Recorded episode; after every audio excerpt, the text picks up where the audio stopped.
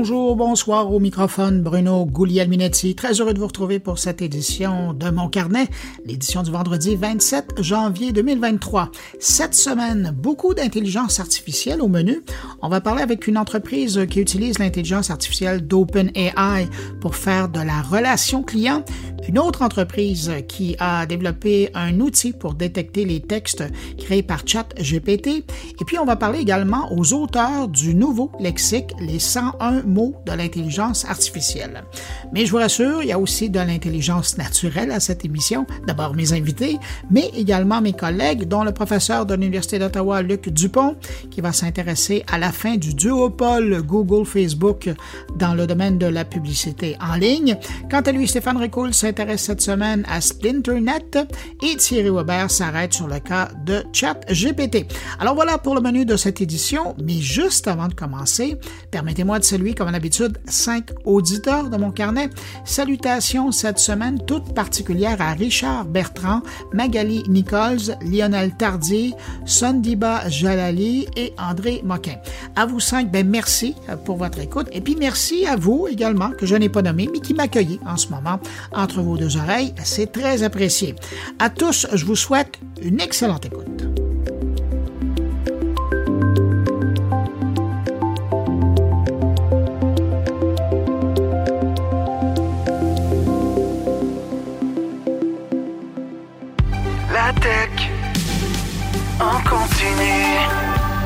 Laissez-moi en profiter pour vous inviter à venir écouter Radio Mon Carnet. Il y a deux façons de le faire, soit en visitant moncarnet.com, le blog, ou vous allez directement sur radiomoncarnet.com et vous aurez accès au lecteur MP3 de la radio. C'est parfait pour écouter sur un téléphone intelligent sur la route.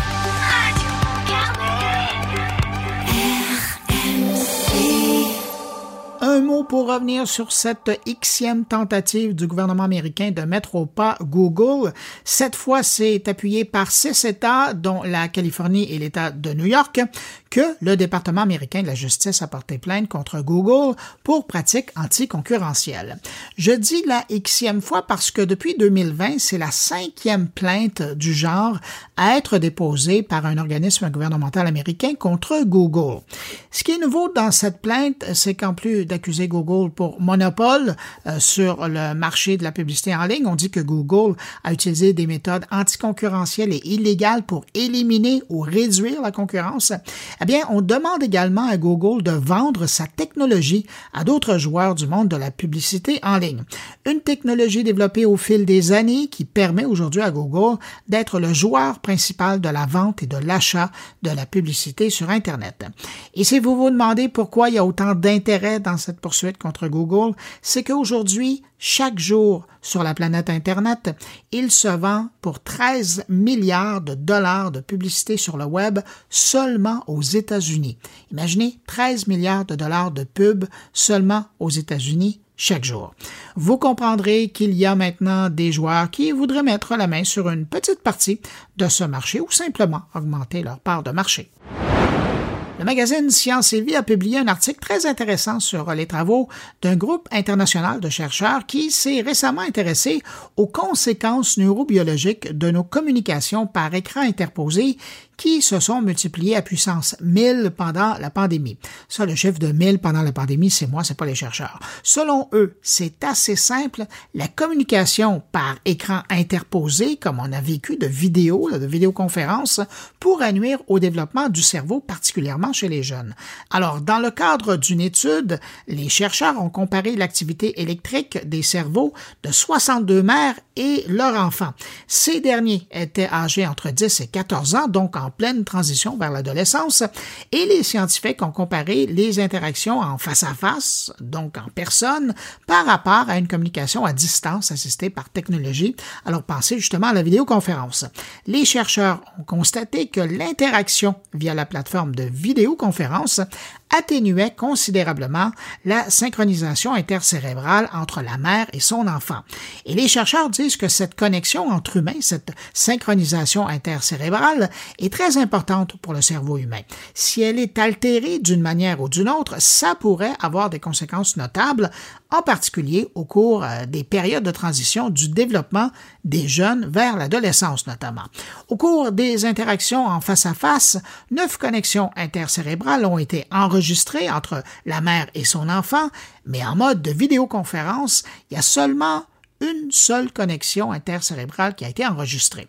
On peut lire dans les conclusions de l'étude que cette pratique de la vidéoconférence chez les jeunes pourrait avoir un impact durable sur le développement cognitif de l'enfant, particulièrement pour ce qui est des mécanismes entourant les interactions sociales, et un autre risque, c'est celui de diminuer le développement de l'empathie et de la collaboration de l'enfant.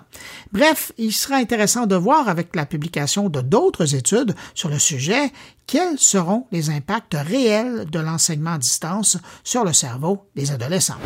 Cette semaine, Microsoft a publié ses résultats financiers et on découvrait en marge de sa plus faible croissance de vente en six ans que son réseau social LinkedIn, lui, ben, il va très bien. D'ailleurs, on dit que le réseau social des professionnels connaîtrait un taux de participation et d'engagement record ces derniers temps. Aujourd'hui, selon les chiffres de Microsoft, LinkedIn, c'est 900 millions de membres. En comparaison, Facebook, c'est bientôt 3 milliards et TikTok, 1,7 milliard. Mais à côté de ça, vous avez Twitter qui compte 350 millions. Bref, LinkedIn ben, va bien et la croissance se poursuit.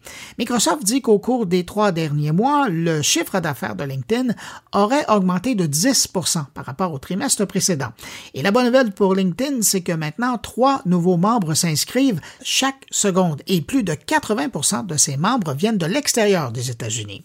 Seul bémol dans le paysage, dans son calcul, Microsoft continue de compter ses membres en Chine, alors que la plateforme, elle, n'est plus disponible en Chine depuis octobre 2021, alors qu'à l'époque, Microsoft s'était retiré du marché en invoquant les pressions chinoises en matière de censure des contenus.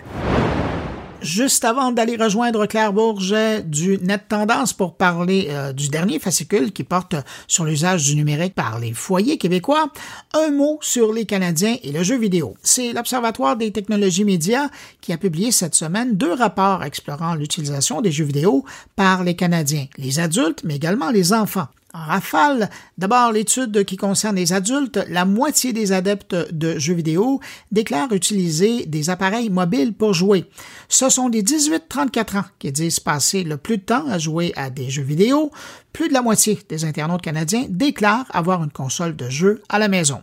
Sinon, du côté des jeunes, ben, quatre jeunes francophones sur cinq ont joué à un jeu vidéo au cours du dernier mois. Ce sont les enfants de 7 à 11 ans qui sont les plus grands adeptes de jeux vidéo et 85% des adolescents de 12 à 17 ans ont également joué à des jeux vidéo.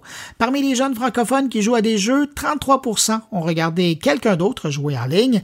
L'intérêt est plus marqué chez les garçons, on parle de 47 et les jeunes de 7 à 17 ans, alors là, on parle de 39% Tel que promis, on va rejoindre Claire Bourget à l'instant alors que l'Académie de la transformation numérique de l'Université Laval à Québec vient de faire paraître une nouvelle édition du Net Tendance qui s'intitule Portrait numérique des foyers québécois. Bonjour Claire Bourget. Bonjour Bruno et bon début d'année. Ah ben bon début d'année, c'est vrai, on a jusqu'à la fin de janvier pour se dire ça.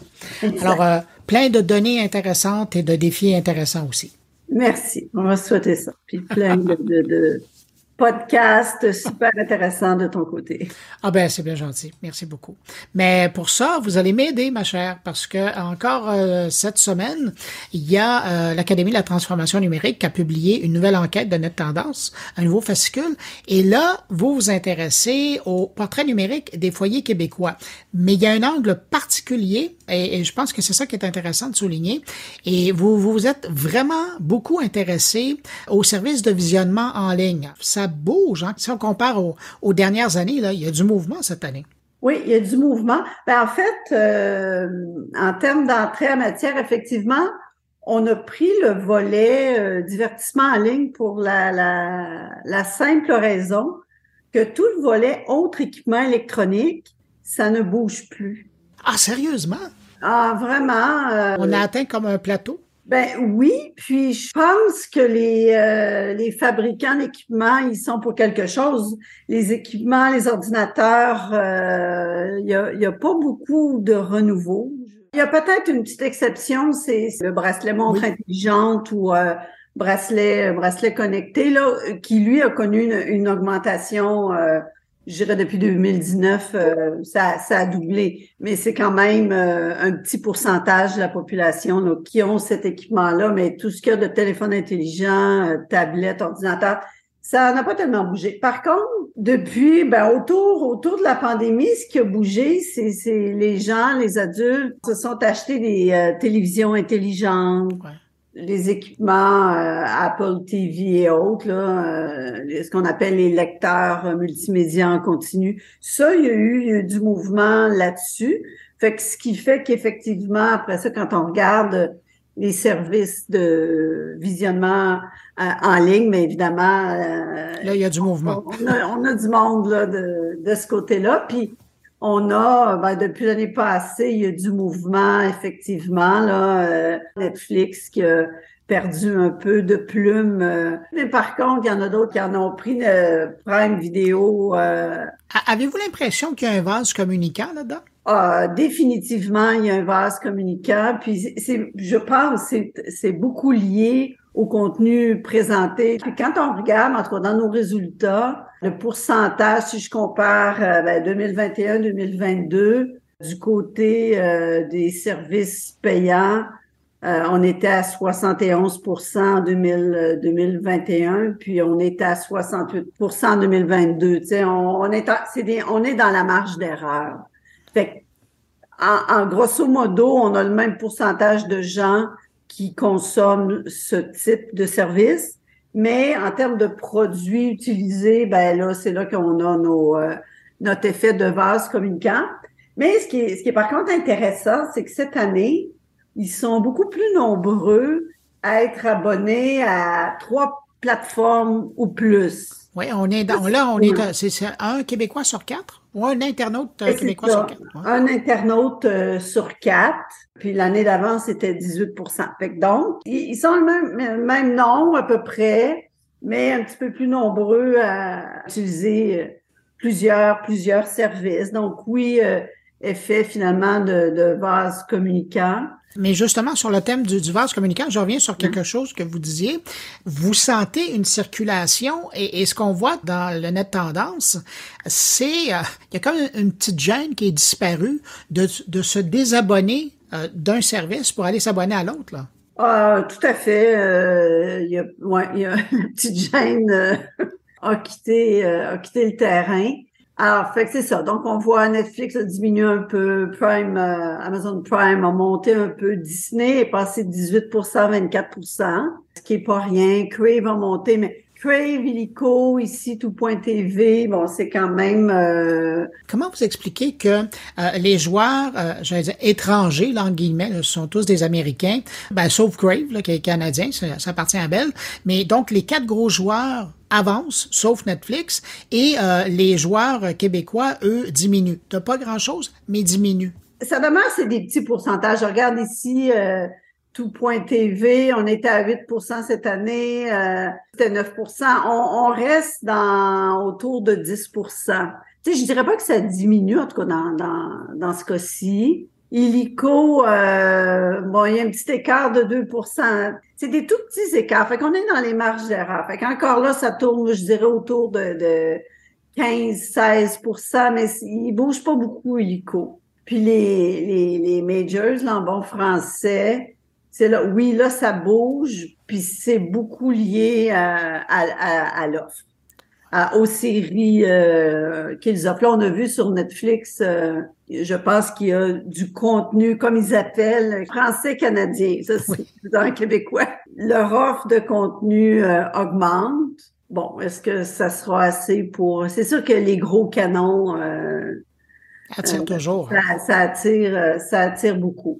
Ben justement, à ce sujet-là, Claire, vous avez regardé euh, l'intérêt des Québécois en fonction du nouveau service là euh, ou du nouveau forfait qui est, qui est proposé par Netflix avec publicité.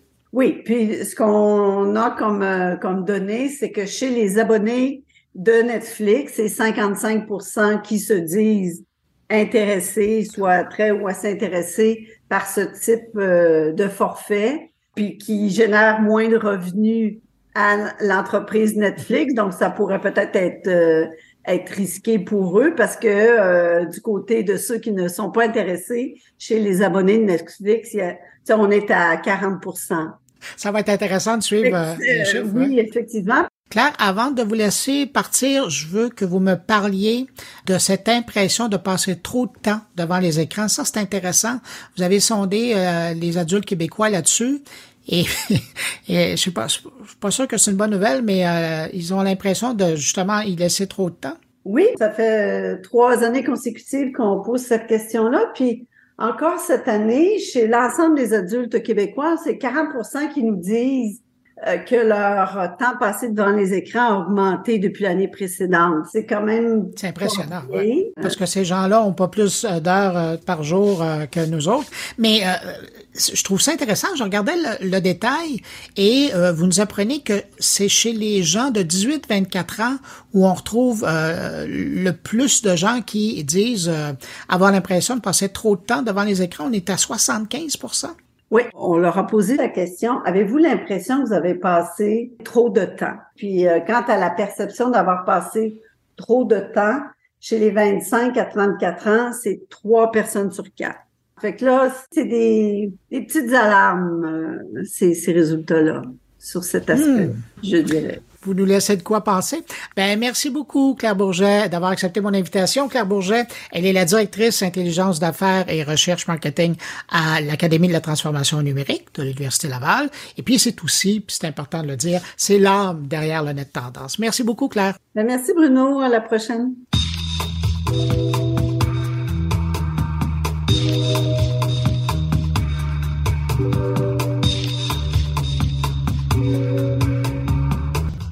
Quelque temps, une entreprise de Montréal euh, attire l'attention de bien du monde alors qu'elle annonce offrir un outil en ligne qui permet de détecter si un texte a été créé par l'agent conversationnel ChatGPT ça attire votre attention, en tout cas ça a attiré la mienne. Alors, je vous propose cette rencontre que j'ai fait un peu plus tôt avec Nabil Tayeb. Il est le PDG et cofondateur de Draft l'entreprise qui a inventé cet outil de détection. Nabil, la vie fait drôlement les choses, mais euh, vous êtes présentement bon PDG d'une entreprise qui s'appelle Draft and Goal, euh, une entreprise qui euh, se spécialise dans l'automatisation des tâches là, en utilisant l'intelligence artificielle.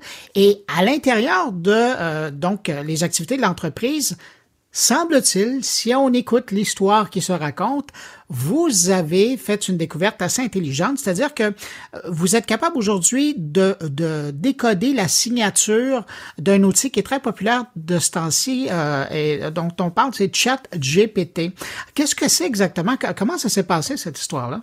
Alors, euh, donc pour, euh, pour remettre un peu l'histoire en contexte, mon associé et moi, on a un outil qui s'appelle Draft and Goal, qui est le but, c'est de faire un, tout un workflow de création de contenu, c'est de partir depuis euh, la génération d'idées, donc euh, savoir qu'est-ce qu'on veut écrire, jusqu'au moment où on va poster. Donc euh, là, on va passer toutes les étapes, déterminer les thèmes, déterminer des sujets, générer du contenu avec, avec une IA, et ensuite mettre ce contenu sur la, sur la plateforme de, de, de, l'utilisateur. Donc votre, nous, vraiment... votre marché pour ce service-là, c'est qui?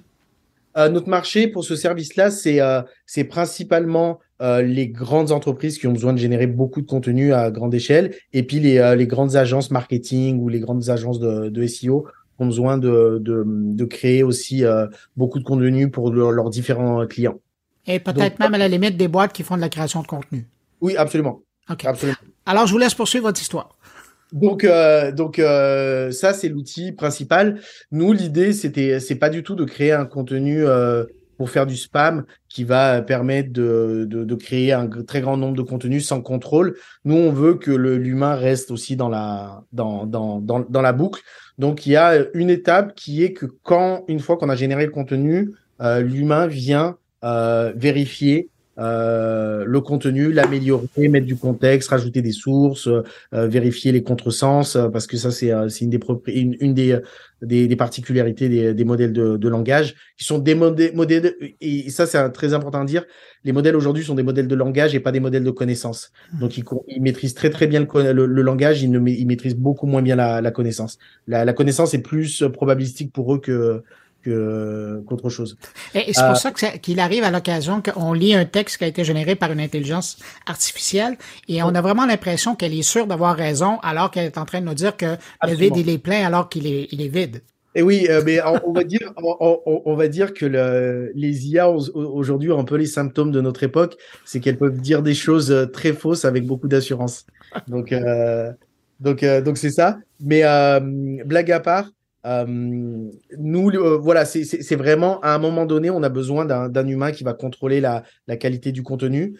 Et pour ce faire, on avait besoin de dire, une fois que l'humain a, à corriger le contenu, est-ce que ce contenu-là peut être encore détecté comme une, euh, comme, euh, une IA Parce que nous, on avait l'intuition que euh, les moteurs de recherche allaient quand même être, avoir une, une certaine, en tout cas, perplexité vis-à-vis -vis du contenu d'IA, parce que comme le contenu d'IA fait des erreurs, euh, un des aspects, par exemple, euh, Google a, dépensé des milliards de dollars ces dernières années euh, à s'assurer, euh, à combattre les fake news et à créer des frameworks euh, du type HIT qui permettent de, détecter, de, s'assurer que les sites fournissent des, des informations correctes et, et sourcées.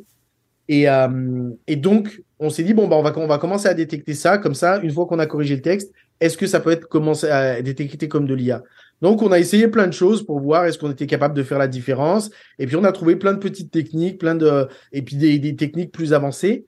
Et, euh, et puis, on était content de, cette fonctionnalité parce que ça nous permettait de développer notre, notre, euh, notre outil euh, selon ce qu'on avait euh, imaginé.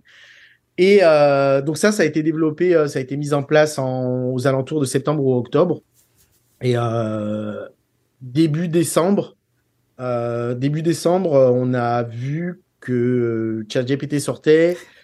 Ça, a créé euh, beaucoup d'émoi dans certaines industries, et puis entre autres euh, dans des institutions comme, comme l'éducation. Et, euh, effectivement, euh, tout d'un seul coup, il y a eu ce besoin de savoir qui a créé du texte. C'est quelque chose qui est, qui a un changement de paradigme assez, assez fantastique en quelques, en quelques jours. Euh, et, euh, et donc, euh, nous, on, on, a vu qu'il y avait vraiment cette demande-là. Et puis, on s'est dit, ben, on a ce module, on est super bon là-dessus. On n'avait jamais, on n'avait pas fait encore de test à très grande échelle parce que nous, ça, ça nous servait vraiment dans, dans, dans un contexte particulier. Donc pendant les, euh, les vacances de Noël, on a, on a sorti le, le module de l'app. Euh, D'ailleurs, c'est pour ça qu'il est sous un sous un sous-domaine différent. Mais si on va directement sur euh, dng.ai, on va arriver sur le site principal et le détecteur se trouve sur euh, detector.dng.ai. Et en fait, ce qu'on ce qu'on a fait, c'est qu'on l'a sorti de l'application et début janvier, on a fait des tests sur, sur, une, sur une base de données. On, on s'est rendu compte qu'on avait des résultats vraiment intéressants. Et puis on s'est dit, ben, sortons-le, sortons une, une bêta, laissons les, les gens se l'approprier et puis voir les retours qu'on a et puis l'utilisation. Euh, jusqu'à aujourd'hui, nous, donc on a finalement sorti euh, l'outil euh, lundi dernier, donc ça fait une semaine. le succès a été, on va dire, fantastique. Bah, d'un point de vue média, oui, mais vraiment d'un point de vue utilisateur, on a vraiment énormément de connexions. On a notre serveur qui a craché deux fois. donc, donc la demande est là. Ouais, mais c'était la rançon du succès. On le, savait. Là, nous, on est une startup. On, on savait pas du tout à quoi s'attendre en termes de, volume d'utilisation. Euh, donc, il y a une vraie demande, il y a un vrai besoin. Euh, on sait que euh, aujourd'hui, il y a oh, beaucoup de problématiques encore à régler euh, au niveau de la, détection, mais on a une, très bonne base pour la suite. Donc là, on a sorti la version anglaise. On est en train de travailler slash finaliser la version française parce qu'on a fait beaucoup de progrès sur la version française. C'est euh, un peu plus dur à développer euh, toutes les autres langues qui ne sont pas l'anglais parce que le Internet est construit autour de l'anglais, les outils sont, construits autour de l'anglais, euh, les modèles aussi. donc ça, nous prend un peu plus de temps et, d'adapter un peu l'outil. mais effectivement, on espère pouvoir sortir ça. Si je dis ça à Vincent, si on, on a dit avant la fin du mois, Vincent va se tirer les cheveux si je lui dis il faut forcément qu'on sorte avant la fin du mois. Mais on pense que d'ici la, première semaine de, février, on pourra avoir euh, aussi une version bêta qui va pas être une, du tout une version finale. Mais euh, le but, encore une fois, c'est de, pouvoir tester sur des, euh, sur des bases de données plus grandes et, et, évaluer, évaluer la, la, la performance de l'outil parallèlement à, être un bon euh, citoyen corporatif, de l'autre côté, c'est que ça va quand même, le, fait que vous mettiez le, détecteur comme ça en libre utilisation, ça vous permet quand même à, votre système, à vous, de poursuivre son apprentissage en validant tous ces textes-là. Ah, absolument. Nous, euh, euh, un, des gros challenges, c'est de, de créer une base de données de de textes suffisamment variés euh, pour pouvoir euh, évaluer la, la performance de, du, du, détecteur. Euh, ce qu'on a fait, c'est qu'on a créé un premier dataset euh, qui était euh, varié, mais on s'est rendu compte qu'il n'était pas suffisamment varié parce qu'on avait des très bons résultats, mais après, en analysant les résultats, on s'est rendu compte qu'il y avait certains types de textes euh, qui étaient plus ou moins bien détectés et qui, si on en avait mis beaucoup plus, peut-être que les résultats seraient, seraient un peu sera un peu tombé. Donc là, on a besoin d'un volume beaucoup plus grand pour, euh, pour tester. Euh, encore une fois, on a, on, a, on a une petite fonctionnalité sur la sur le sur l'outil où la personne, une fois qu'elle a généré le texte, si elle si c'était juste un, un test qu'elle venait faire en postant un texte humain ou euh, IA, elle le savait, elle peut nous nous indiquer si si on a déterminé correctement la la, la réponse. Et, et ça, ça nous permet d'améliorer la qualité et la pertinence de et la pertinence de, de, l'outil. Euh, on sait on sait qu'on on va devoir spécialiser la détection. Donc l'un des premiers points, c'est que il n'y aura jamais un détecteur qui détectera à 100% tous les textes euh, d'une manière euh, infaillible. Ça c'est ça, c'est impossible et, et on ne le verra pas. OpenAI parle d'un watermark. Euh, j'ai l'impression que c'est juste une intuition, mais j'ai l'impression que c'est euh, c'est plus de la communication pour euh, pour rassurer les gens qu'une qu'une réalité parce que quand on regarde le challenge, c'est un challenge énorme d'un point de vue technique. C'est pas du tout la même chose d'injecter une signature dans un dans un texte que détecter certaines caractéristiques de comment les choses sont sont faites. donc ça, nous, on a conscience qu'il n'y a, a, pas de, de, détection à 100%. Et on sait que euh, on va devoir sûrement entraîner le, euh, un modèle à détecter un type de texte, par exemple à détecter des communiqués de presse ou à détecter des, euh, des rapports d'expertise ou à détecter des examens de maths. et et l'intuition qu'on a, c'est qu'on va devoir faire euh, des choix parce que la, la détection at large, j'utilise, excusez-moi, j'utilise beaucoup d'anglicisme, mais euh, la, détection à grande échelle, euh, la détection à grande échelle, euh, c'est euh, on, ne pense pas que dans le long terme ce soit ce soit viable en termes de ressources et en termes de pertinence quoi qu'il arrive. Quand on va sur le détecteur, il y a une mention bien importante sur le côté, c'est que vous demandez un texte avec au moins 400 caractères. Alors, euh, effectivement, euh, les textes courts sont plus difficiles à, à, à détecter. Nous, en, en, pratique, on a une limite qui est un peu, on peut détecter euh, à partir d'une limite qui est un peu plus basse, mais après, on commence à rentrer dans une, une, une zone d'incertitude un peu, un, un, peu plus grande. Donc, euh, donc on a mis 400 euh, caractères. Effectivement, les, les textes courts vont être plus difficiles à détecter. On a on va dire, on a l'intuition que le, le risque, le risque d'avoir des textes courts générés par des IA est beaucoup moins grand que d'avoir des textes longs euh, générés par des IA. Euh, avoir un, tweet généré par une IA, oui, ça peut, ça peut poser des problèmes, mais, euh, mais c'est pas, c'est pas là où on peut vraiment, vraiment faire du mal à, à la société, on va dire entre guillemets. Mais un rapport, une dissertation, oui une dissertation, oui, une thèse ou des choses comme ça sur du, sur du format long, on, on, a beaucoup plus de risques parce qu'on a, on a beaucoup moins de. On fait beaucoup plus confiance au, au contenu long qu'au contenu court. Et en tout cas, ça nous, ça, on, imprime beaucoup plus la, le, le contenu de celui-ci. Mmh. Donc, euh, donc c'est ça. Donc, mais effectivement, les parmi les techniques qu'on utilise, et détecter du contenu très court, c'est c'est très problématique et je pense pas qu'on qu'on va prendre cette direction-là d'un point de vue technique. Alors, entre-temps, euh, en attendant le début février pour voir la version française, euh, le module est toujours, il est disponible d'ailleurs dans son interface en français. Pour le moment, il fonctionne avec euh, des textes en anglais. Les prochaines langues que vous allez aborder, est-ce que vous savez déjà? on ne sait pas, on veut. Alors, dans, notre feuille de route, aujourd'hui, on veut absolument améliorer l'anglais. Euh, ça, c'est euh, important. Pouvoir sortir le français et puis l'améliorer. Euh, aujourd'hui, on est une petite équipe. On veut vraiment avoir un, cas précis où on va montrer qu'on est capable de, de, de, faire ça et puis de dire, ben, éventuellement, on va être capable de décliner. On est une startup, donc on est, est dans, une, phase de levée de fonds.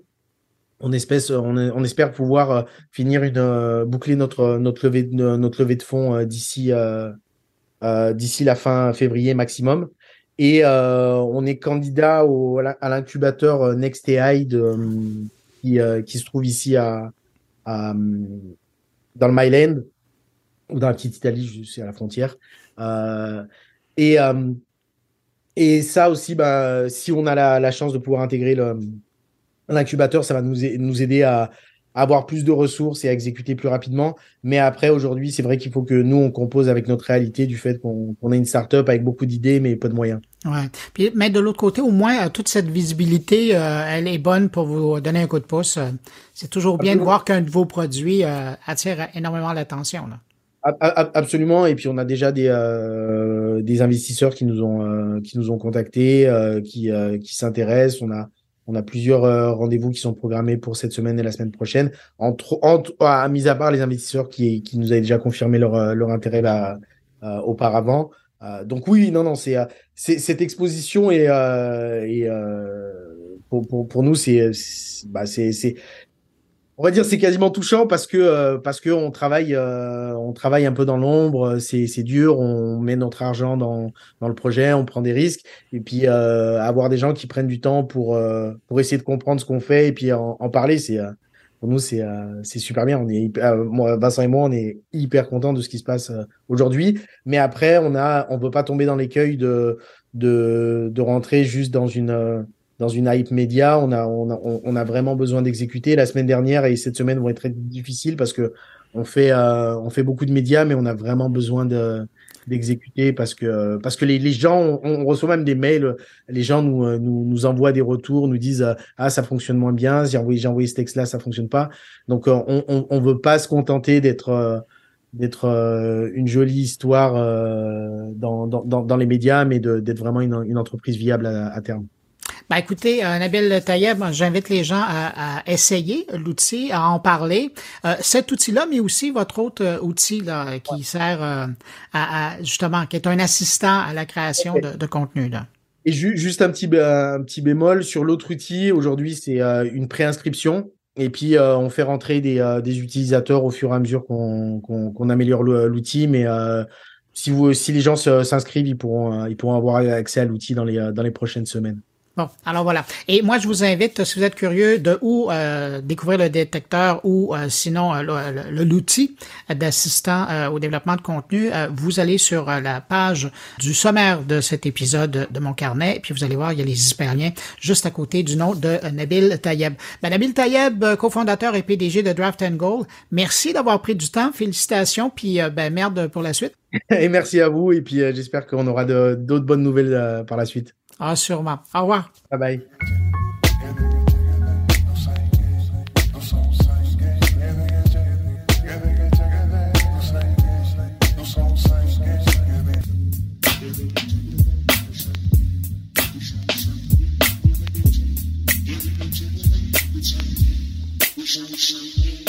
On reste dans le domaine de l'intelligence artificielle, mais là, on va parler avec quelqu'un de chez eAdvise, une compagnie française qui se spécialise dans la relation client pour de grandes marques, les grandes entreprises, si vous voulez.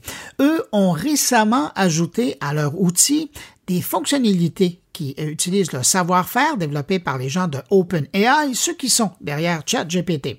Vous me connaissez, j'étais curieux de savoir comment ça se passait dans les faits. Alors on rejoint Florent Gosselin, il est le directeur produit chez eAdvise à Paris. Bonjour Florent Gosselin. Bonjour. Depuis un certain nombre de semaines, vous avez décidé d'inclure l'outil qui fait parler toute la planète, ChatGPT, à vos outils. De quelle façon vous l'avez intégré? Alors effectivement, la façon dont on a euh, commencé à, intégrer les technologies d'OpenAI, qui sont euh, utilisées par ChatGPT, c'est euh, de mener des expérimentations.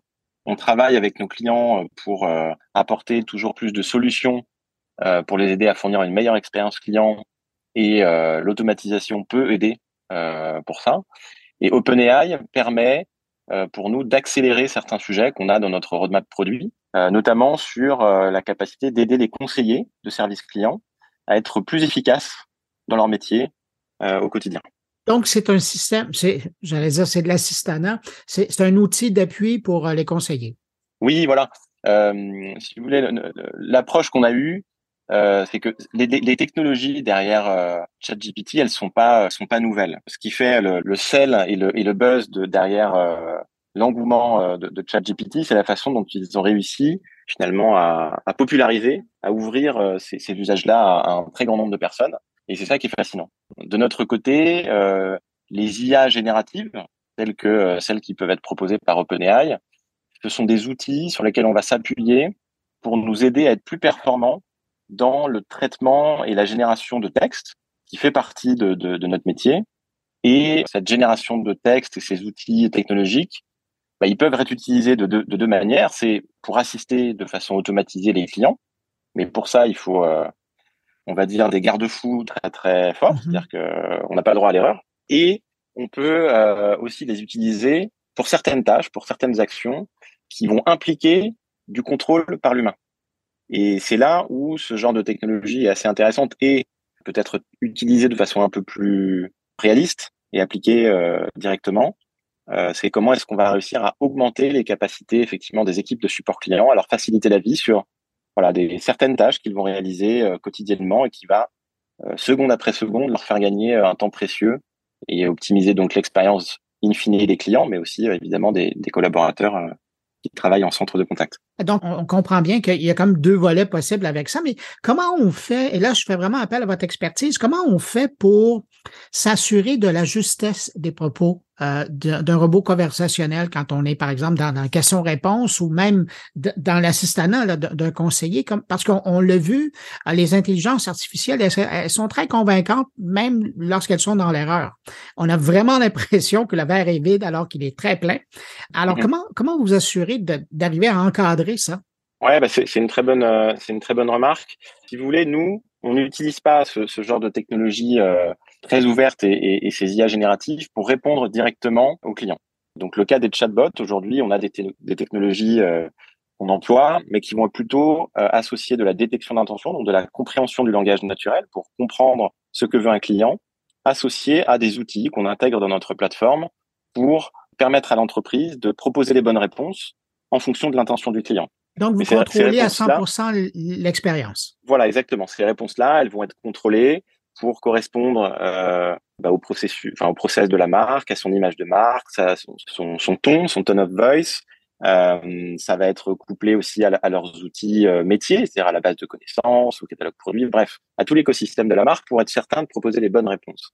Et, à l'inverse, on propose aussi des fonctionnalités qui permettent d'augmenter les capacités des conseillers. Et là, bah, on a ce, retour humain euh, qui est indispensable euh, parce que euh, l'humain, à la fin, c'est lui qui va pouvoir s'assurer que les recommandations, les suggestions que les outils vont pouvoir proposer sont pertinents ou pas, ou en partie, et décider donc de, les utiliser à bon escient.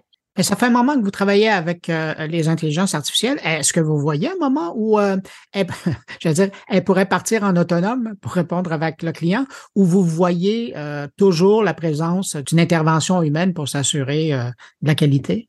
Alors, ce qui est certain, c'est qu'on fait des, des, progrès conséquents tous les jours sur le sujet.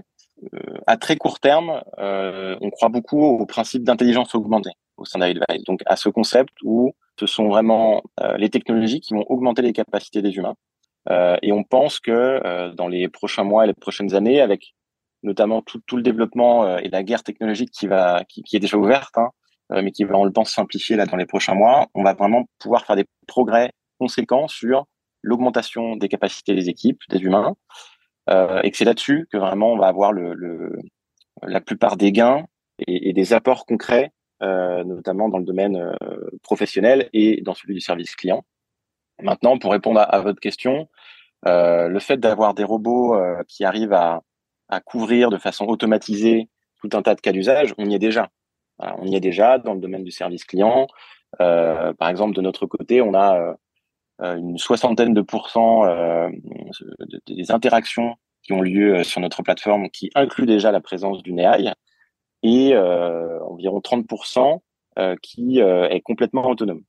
Maintenant, on n'est pas dans un scénario où on lâche une IA complètement autonome dans la nature pour aller dialoguer avec les clients. On reste évidemment dans des process où la marque a construit sa stratégie conversationnelle, elle maîtrise l'image qu'elle veut renvoyer, les scénarios sur lesquels aussi elle fait interagir ce, ce, ce chatbot, et c'est très performant sur certains cas d'usage. Avez-vous l'impression que, euh, parce que vous le disiez, euh, l'expérience de, chat euh, GPT, ce qui est un peu magique, c'est de mettre monsieur, madame, tout le monde en contact avec une intelligence artificielle, de, tester, de voir les bons coups, les mauvais coups, les dérives possibles, et, mais aussi tout ce que ça peut amener. Avez-vous l'impression que là-dedans, il y a un volet éducatif qui fait que lorsqu'ils arrivent dans un environnement qui est celui de vos clients et qu'ils rencontrent un robot conversationnel, une petite boîte qui apparaît, ils vont s'attendre à quelque chose?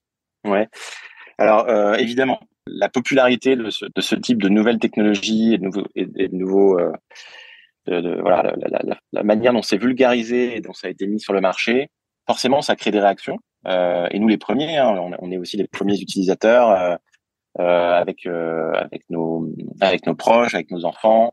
on s'amuse à tester et c'est c'est assez fascinant. Voilà, donc ça fascine tout le monde, y compris évidemment les décideurs, euh, nos clients, nos interlocuteurs en entreprise. Qui doivent vous euh, interpeller là-dessus aussi qui nous interpellent, euh, qui nous disent bah voilà on aimerait effectivement euh, on a on a déjà quelques expérimentations effectivement qu'on a sur lesquelles on a communiqué euh, pour, pour pour expliquer aussi la démarche dans laquelle on était en termes d'innovation et forcément ça crée des réactions. maintenant dans le domaine du service client en entreprise les décideurs ils sont fait, ça crée des, ça crée des, de l'engouement pour tester des choses. Voilà, c'est vrai que ça accélère euh, euh, la volonté d'un décideur dans une entreprise euh, d'expérimenter. Voilà, parce qu'on perçoit tout de suite, euh, et c'est ça la puissance de, de ChatGPT selon moi hein, par rapport aux, aux, on va dire aux alternatives qui sont présentes sur le marché depuis un, petit moment, c'est que on, on, perçoit tout de suite l'intérêt et les cas d'usage concrets euh, que ça peut avoir euh, dans le domaine évidemment du service client, mais dans le domaine du, du, des contenus, du marketing, euh, bah, du, du, journalisme. Euh, on, on, perçoit tout de suite un cas d'usage et quand on teste, on se dit tout de suite, tiens, c'est, c'est, c'est, ça marche quand même plutôt bien. Et, et en fait, ça crée effectivement cette, cette volonté d'expérimenter et ça accélère effectivement la mise en place de, de projets. Effectivement. Ça, on l'a bien constaté. Ouais. Et quand on regarde euh, dans les dernières semaines ou derniers mois, euh, qu'est-ce que vous avez appris dans l'intégration de ce type d'outils? Alors, ce qu'on a ce qu'on a euh, ce qu'on a appris, c'est que déjà on arrive à, multiplier les idées. Euh, nous, on a une, roadmap euh, dans nos équipes produits qui est très tournée vers euh, l'intelligence artificielle conversationnelle, son implication envers envers les équipes de service client. C'est au cœur de notre stratégie depuis euh, maintenant plus de trois ans. Donc le, le premier apprentissage, c'est que euh, déjà ça nous bouscule de façon positive et ça nous aide à et ça nous force à trouver de nouvelles idées.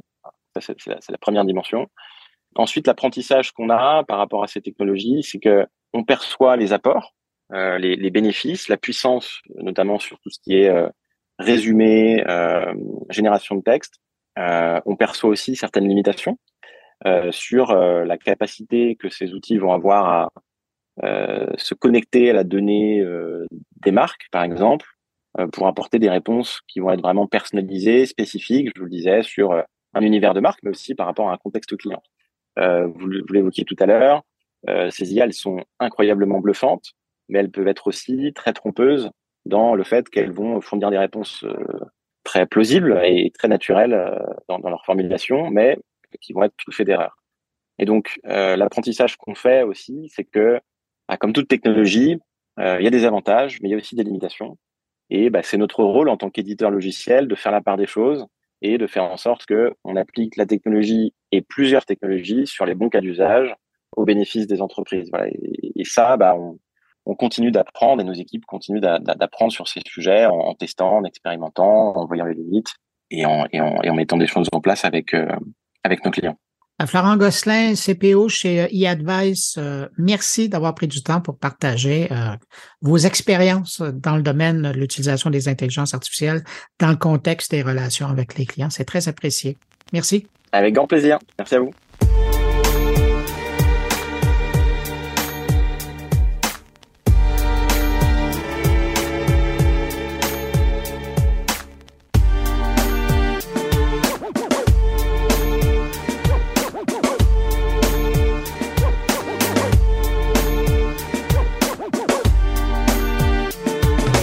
Cette semaine, Data Franca lançait un nouveau lexique sous forme d'un livre et d'une application Android intitulé Les 101 mots de l'intelligence artificielle.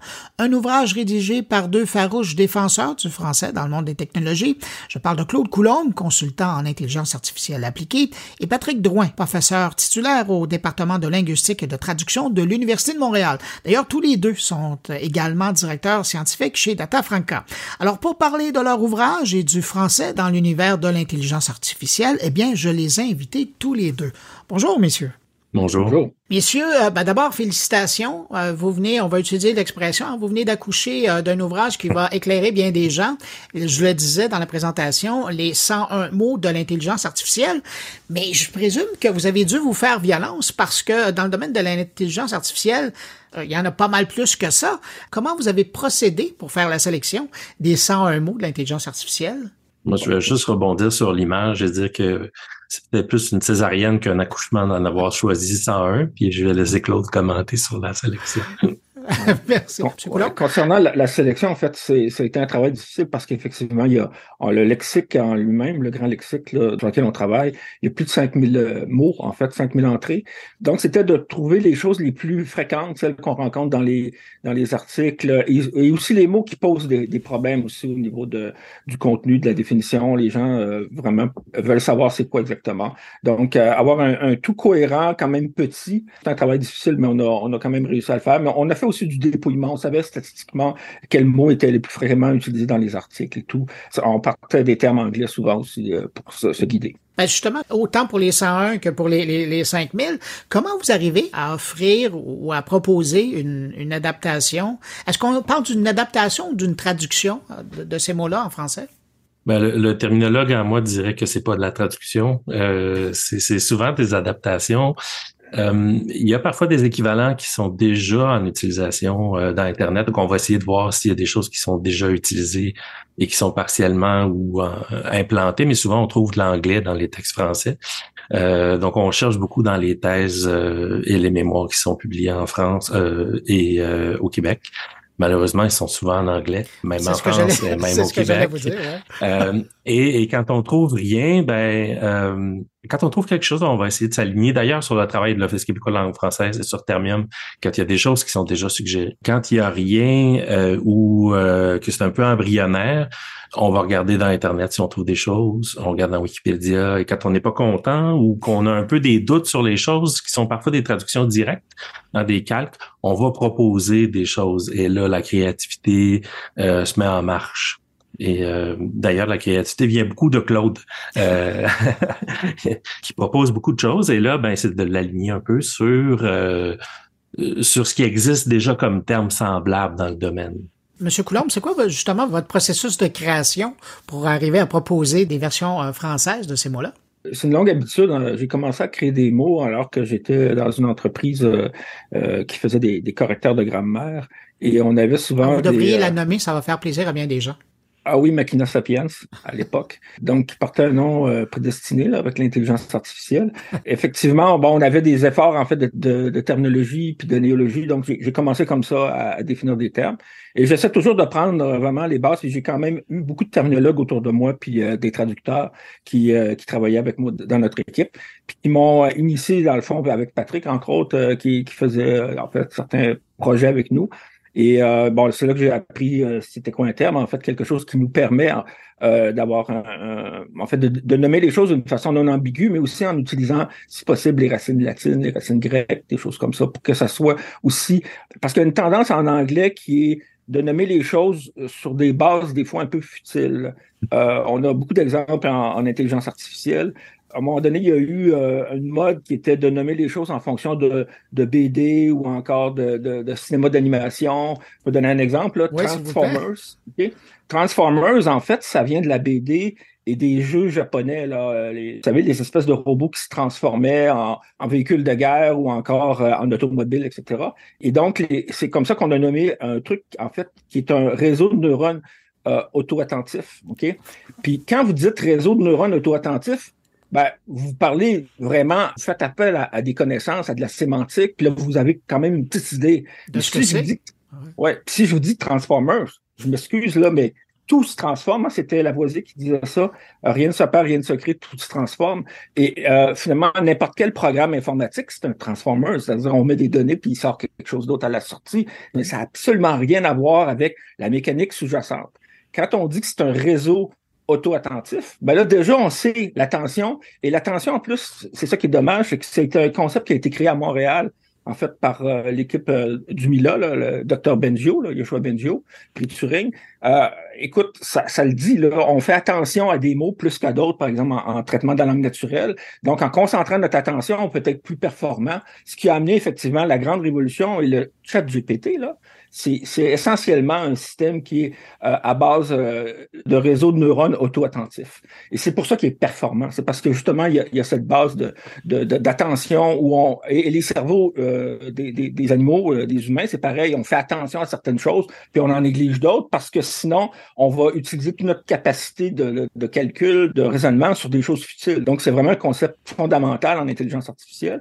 Et là, en, en utilisant le mot transformers, ben là, on oublie complètement, on fait... On euh, le, concept sous-jacent. Vous venez de mentionner euh, Joshua Bengio et, euh, Monsieur Drouin. Vous parliez euh, du travail que vous faites pour regarder ce qui a déjà été écrit, autant sur Internet que dans des thèses, par exemple. Quelle est votre relation avec les gens de l'industrie, les gens qui travaillent dans l'intelligence artificielle? Est-ce que vous êtes près de ces gens-là? Est-ce que vous, vous faites appel à leur connaissance, à leur validation même de, de certaines théories? Monsieur Drouin, ben, je vais commencer avec vous. Vous souriez là. Oui, ben on fait appel à eux, mais est-ce que est-ce qu'ils ont le temps? Ça, c'est autre chose. Mais euh, Franca est un, est un wiki. Donc, euh, les gens peuvent venir et collaborer. Ils peuvent aussi donner leur avis.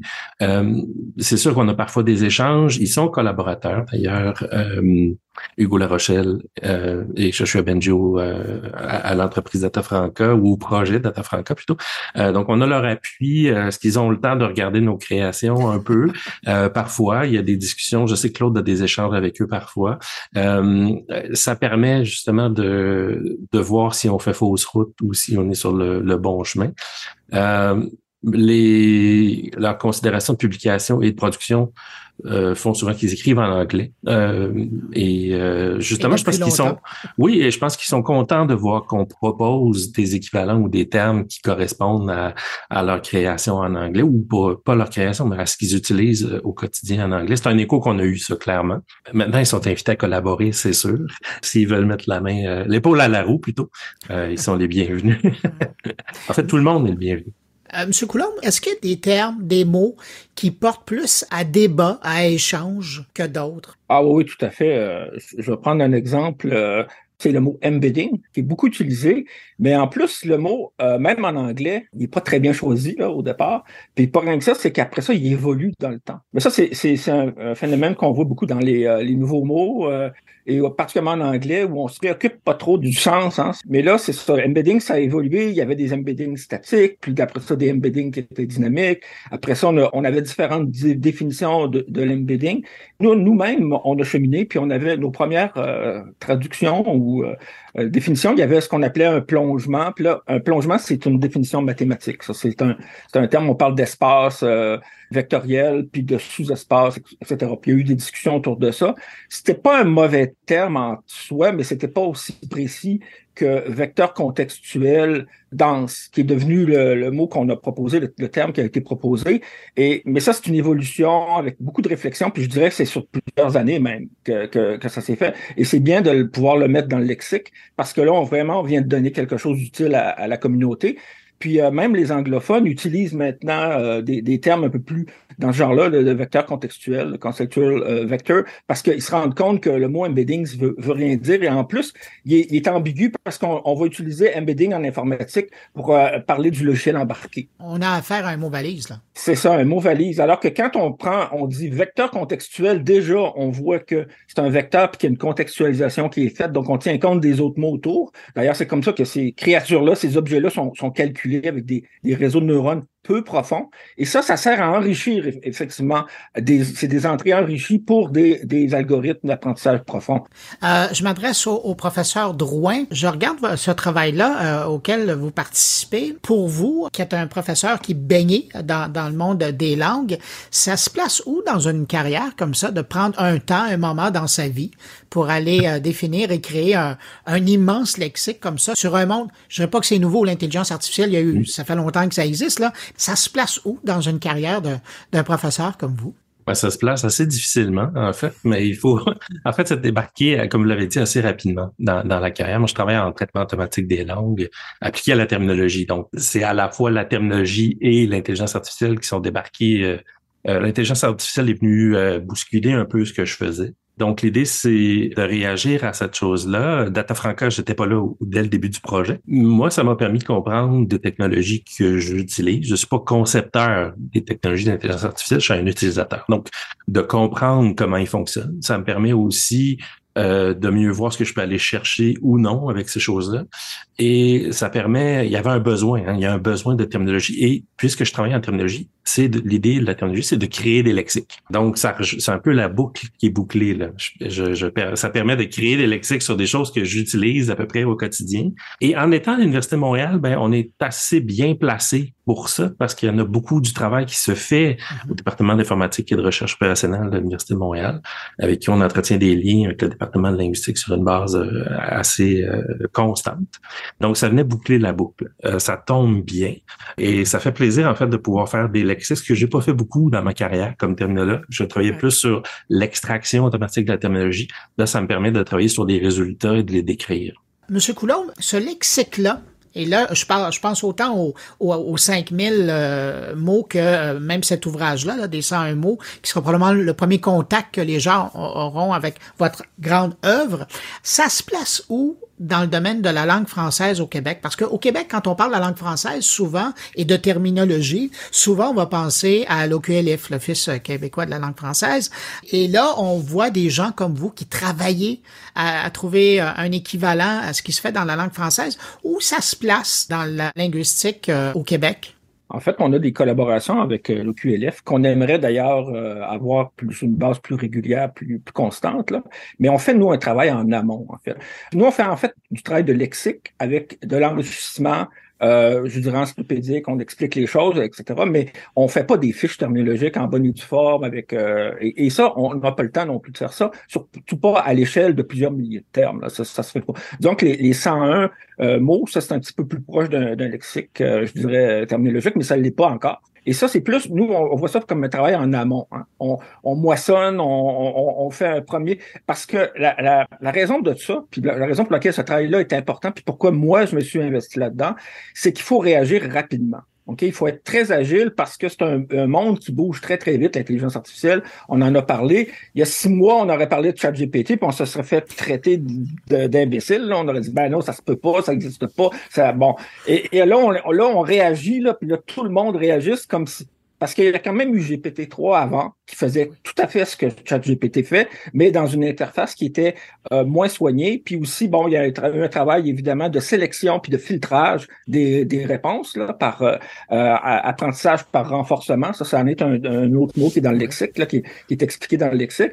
Et, et c'est comme ça qu'on a atteint euh, la qualité qu'on qu'on voit aujourd'hui. Mais là, les gens réagissent, puis euh, en fait, c'est un travail qui doit être fait d'une façon urgente. Sinon, ce qui va arriver, c'est que c'est le terme anglais qui va qui va euh, s'inscrire dans, dans, la continuité. Alors, j'ai jamais entendu autant parler d'agents conversationnels que depuis que ChatGPT est sorti. enfin, on n'a pas dit juste c'est un chat, c'est ChatGPT le chat. Ça, ça n'avait pas de sens de dire ça. Fait que là, les gens ont commencé à chercher c'est quoi. Bon, ben, l'équivalent, c'est agent conversationnel ou dialogueur, peu importe. Mais au moins, les gens euh, font un effort. Et, nous, c'est ça, c'est d'être les premiers. On est, on est vraiment en amont.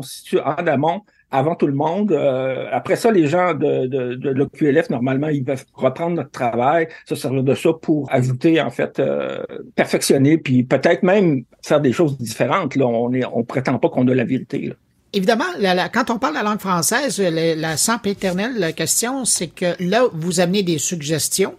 Euh, à la table. Et euh, au Québec, probablement qu'on on est habitué, on va les prendre et on, va les amener dans notre quotidien.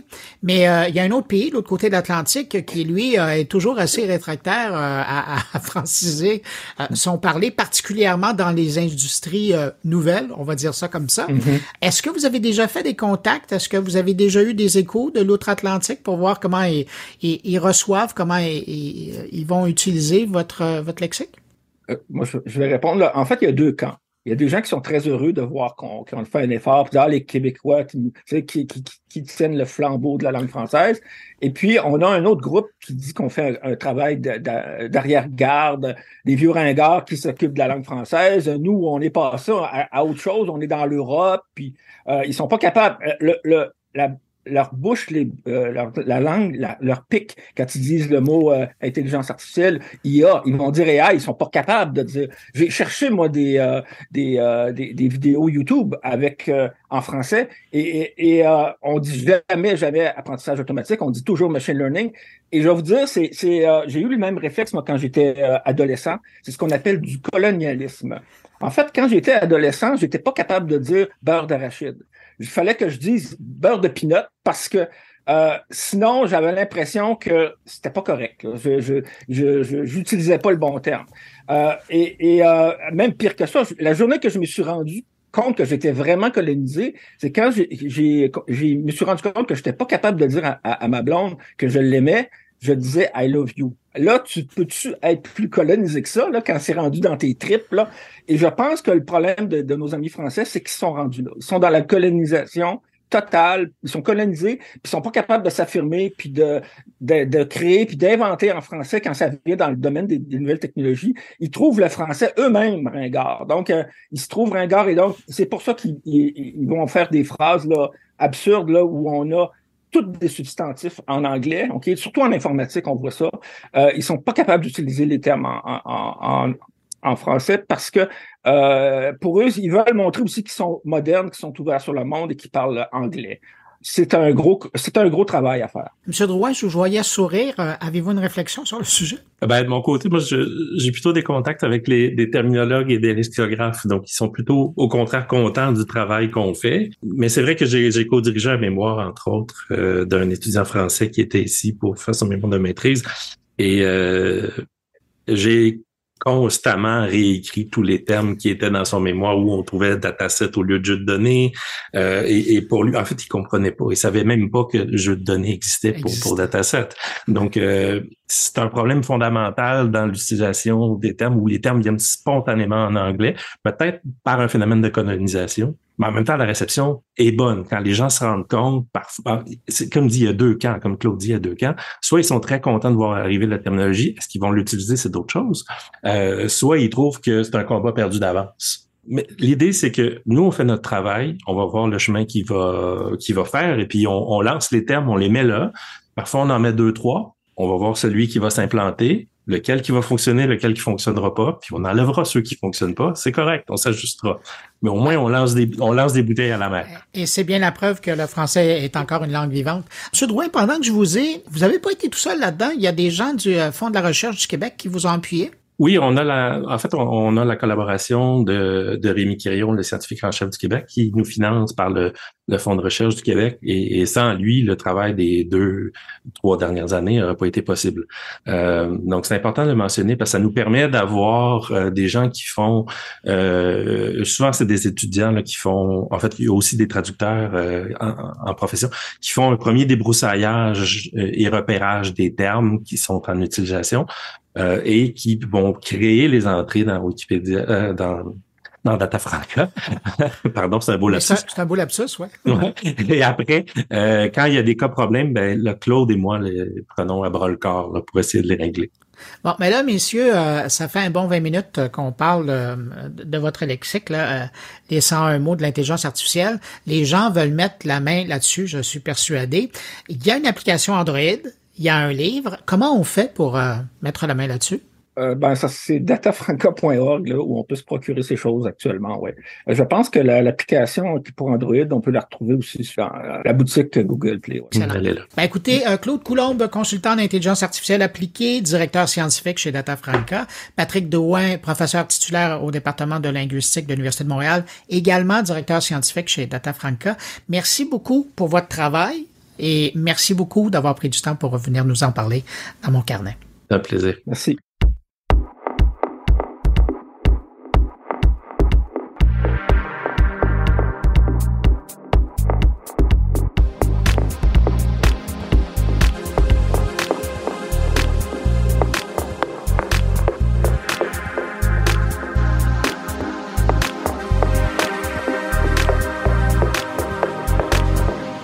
Tour de mes collègues maintenant et on commence avec Luc Dupont qui nous présente cette semaine un billet sur la fin du duopole Google-Facebook dans le monde de la publicité en ligne. Coup de tonnerre au pays de la publicité numérique pour la première fois en disant les deux premiers joueurs de l'industrie vendent moins de 50% de toute la publicité numérique. C'est donc dire que pour euh, Google et Facebook, qui vivait une véritable histoire d'amour au pays de la publicité numérique, les choses se compliquent. Les choses se compliquent pour toutes sortes de raisons, entre autres de nouvelles politiques en lien avec le système d'exploitation d'Apple qui fait en sorte que soudainement les utilisateurs ont le choix d'être suivis ou non et qu'à l'usage, plus de 80% de ces mêmes utilisateurs choisissent de ne pas être suivis. C'est l'arrivée aussi de nouveaux formats. Je pense par exemple au streaming, aux plateformes vidéo également, qui vendent de plus en plus de publicité. À l'arrivée de nouveaux joueurs, Amazon, qui très rapidement s'est taillé une place au soleil d'importance. Alors tous les espaces systématiquement sur la plateforme d'Amazon sont désormais à peu près à vendre. Alors, je pense par exemple aux résultats de recherche, aux combinaisons de produits les uns avec les autres. Et sans surprise, des entreprises comme Walmart, eBay et Etsy, qui œuvrent dans des univers euh, similaires, connexes,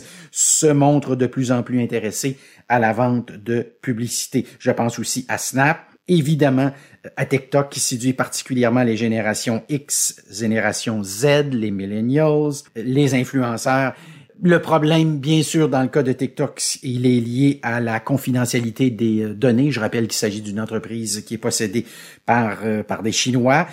Au-delà de ça, vous avez de nouvelles plateformes. Je pense à Netflix, je pense à Disney Plus également, qui ont, malgré ce qu'on avait annoncé lors d'années précédentes, qui ont choisi d'explorer cette avenue euh, publicitaire avec un succès jusqu'à maintenant qui est, qui est partagé en tout cas dans le cas de Netflix le problème n'étant pas qu'on n'arrive pas à vendre de publicité, le problème étant qu'on n'arrive pas à vendre suffisamment d'abonnements liés à la possibilité de visionner de la publicité. En d'autres mots, on est capable on a des clients, je parle ici des clients publicitaires, mais on n'a pas suffisamment de père Dieu à vendre à ces fameux clients-là. On parle d'Amazon, nouveaux joueurs, on parle de Disney et de Netflix. Je m'en voudrais de ne pas mentionner Apple.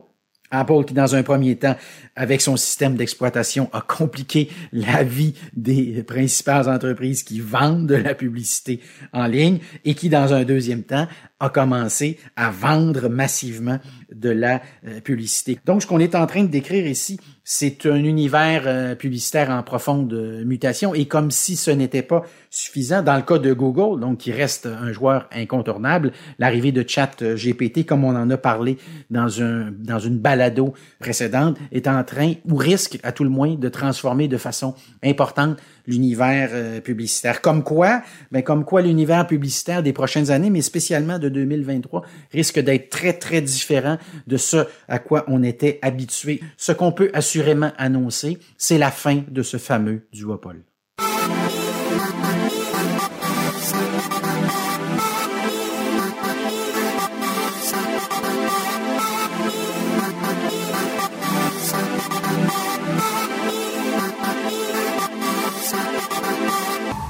Alors cette semaine, Stéphane Ricoul y va d'une petite définition et analyse rapide de ce qu'est le Splinternet.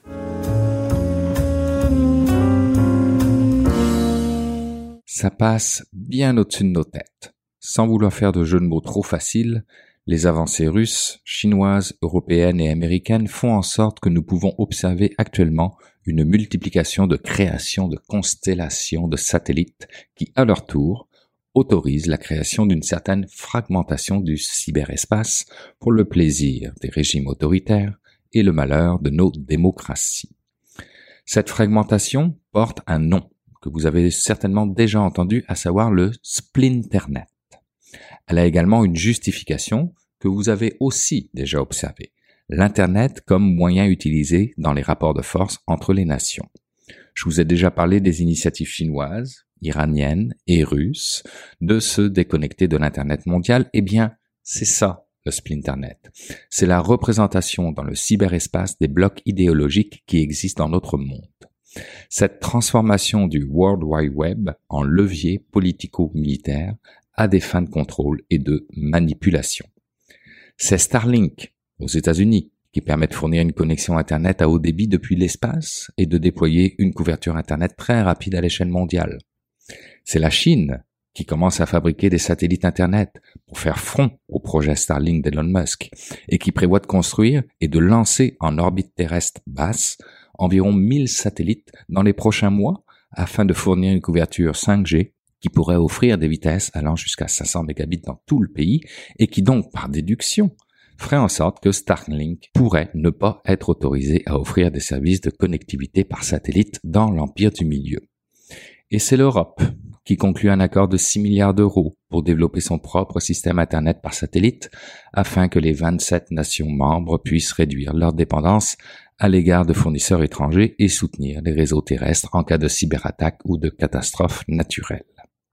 Rien de nouveau me direz-vous, puisque la Chine nous a déjà habitués au contrôle absolu et au blocage de tout ce qui ne faisait pas l'affaire du Parti communiste chinois, que ce soit via Internet ou encore via les technologies étrangères interdites sur leur territoire, à des fins de contrôle du message, mais aussi économiques, pour faire en sorte de faire éclore un écosystème d'entreprises technologiques qui permettrait de penser souveraineté numérique, mais aussi qui permettrait de se positionner mondialement en termes d'influence.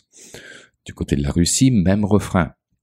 C'est une loi qui a été déposée et adoptée en novembre 2019 et qui porte le nom de création d'un Internet souverain, puisqu'on le sait, Vladimir Poutine cherche à se doter d'une souveraineté informationnelle, ce que le Splinternet permet de faire.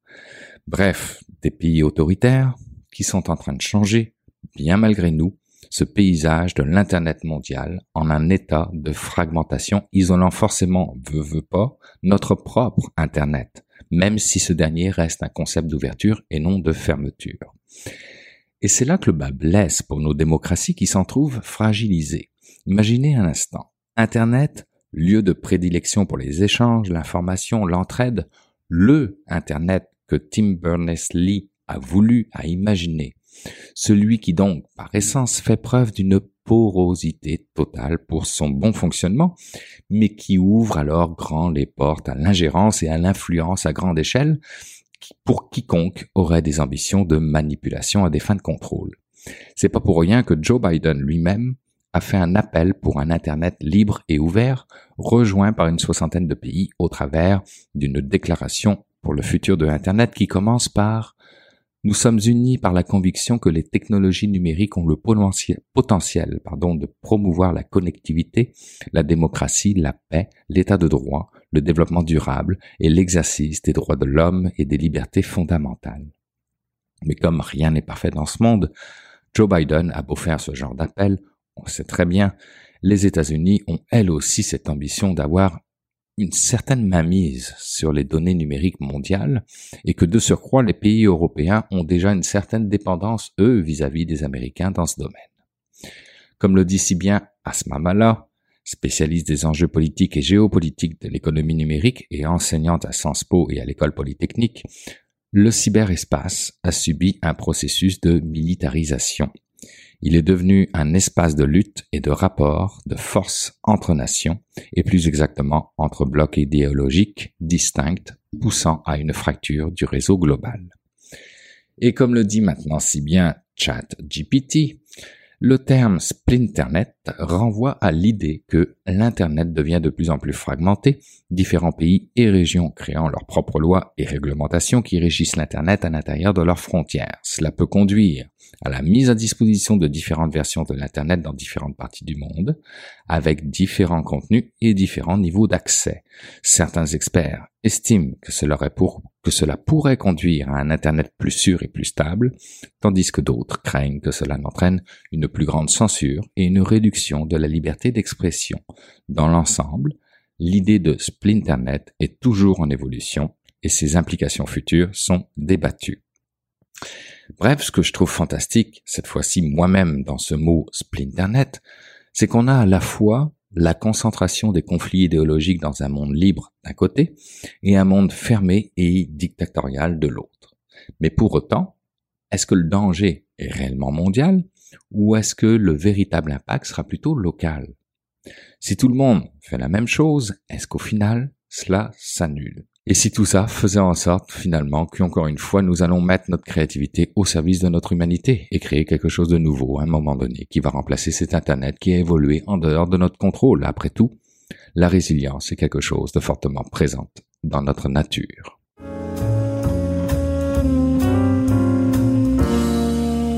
Pour terminer cette édition, on va boucler la boucle avec Thierry Weber qui s'intéresse cette semaine à ce qui est devenu littéralement le phénomène chat GPT. Bonjour Bruno, bonjour les auditeurs de mon carnet. Est-il encore possible de ne pas parler de ChatGPT quand on donne dans la chronique techno telle que la mienne ici dans mon carnet hein? Est-ce que les médias cesseront de relayer le nombre d'exemples malheureux ou amusants dans lesquels on trouve l'usage de la technologie d'OpenAI? Va-t-on vers encore plus de contenu traitant de cette déferlante autour de l'intelligence artificielle? Eh oui, désolé, mais je n'ai pas la réponse à toutes ces questions. Et en plus, je crois qu'avec ma capsule de cette semaine, eh bien, je n'arrangerai pas les choses. À l'image de certains qui s'insurgent envers les médias qui en font des caisses et qui ne cessent de dépeindre le tableau de plus en plus sombre, je vais rajouter un peu d'huile sur le feu avec quelques exemples traitant en bien ou en mal de la dernière technologie ChatGPT de Open Petit florilège hein, non exhaustif de ce que l'on peut lire ou entendre autour des usages faits de ce chat GPT. Un des tout premiers exemples qui m'a amusé et qui démontre que l'accès à cette techno se démocratise réellement, c'est celui d'un rabbin new-yorkais qui a délivré un sermon rédigé par l'agent conversationnel. Lors d'une cérémonie religieuse au centre juif des Hamptons, à New York, le rabbin Joshua Franklin a prononcé un serment inspiré du passage de l'Ancien Testament relatant le voyage de Jacob en Égypte avec ses fils. Avouant à son audience qu'il lui avait demandé d'écrire un sermon d'environ 1000 mots avec le style d'un rabbin en reliant la portion de la Torah de cette semaine, Vaïgash, à l'idée d'intimité, de vulnérabilité, tout en citant Brené Brown, chercheuse en sciences sociales américaines qui travaille notamment sur la notion de vulnérabilité. La triche à l'école, c'est aussi un gros sujet qu'aiment traiter les médias ces derniers jours.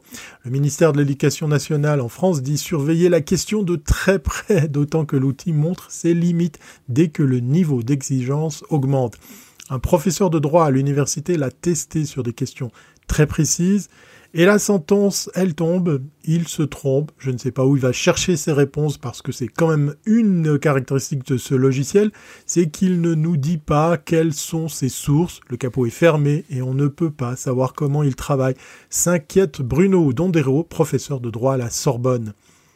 Une des premières réponses données à cette question est l'interdiction pure et simple, comme c'est déjà le cas dans différents pays qui sont allés traiter de triche reconnue l'usage d'une telle technologie dans le cadre de travail d'étudiants. Un autre domaine concerné par l'intelligence artificielle, et Dieu sait que j'aime pas ce terme, c'est le hacking. Euh, c'est pas le hacking j'aime pas, c'est l'intelligence artificielle qui est un terme galvaudé. Mais ça, c'est une autre histoire.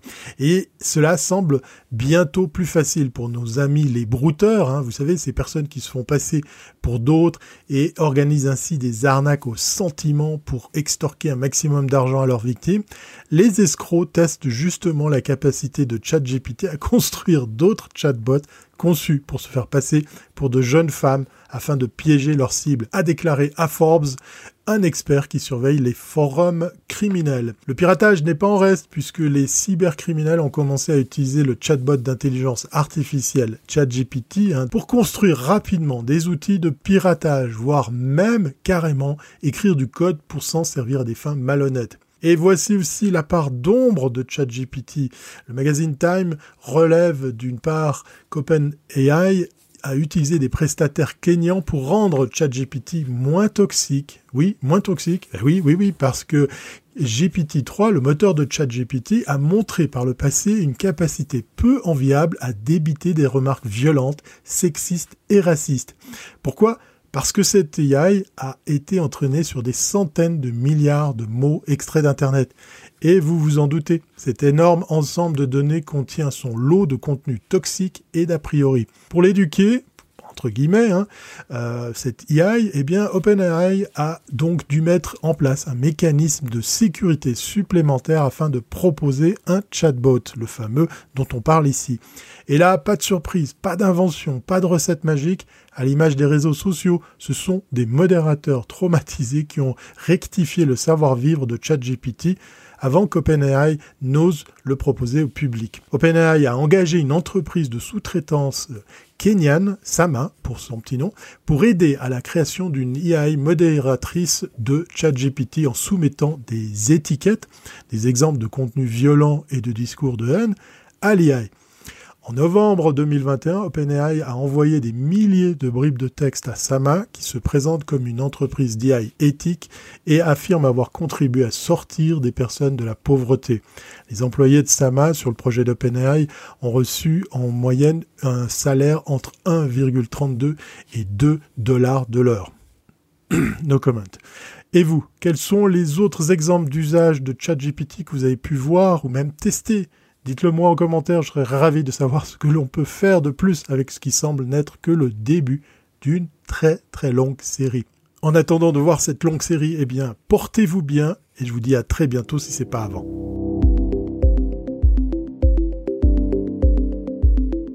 Et ben voilà, c'est ainsi que se termine cette édition de Mon Carnet. Merci à mes invités. Merci à Luc Dupont, Thierry Weber et Stéphane Ricoul pour leur participation cette semaine. Et puis merci à vous également qui êtes restés jusqu'à la toute fin de cette émission. Heureux d'avoir pu partager ce bout de journée avec vous. On se donne rendez-vous vendredi prochain pour une nouvelle édition de Mon Carnet. Entre-temps, ben, je vous souhaite de passer une excellente semaine. Et puis surtout, portez-vous bien.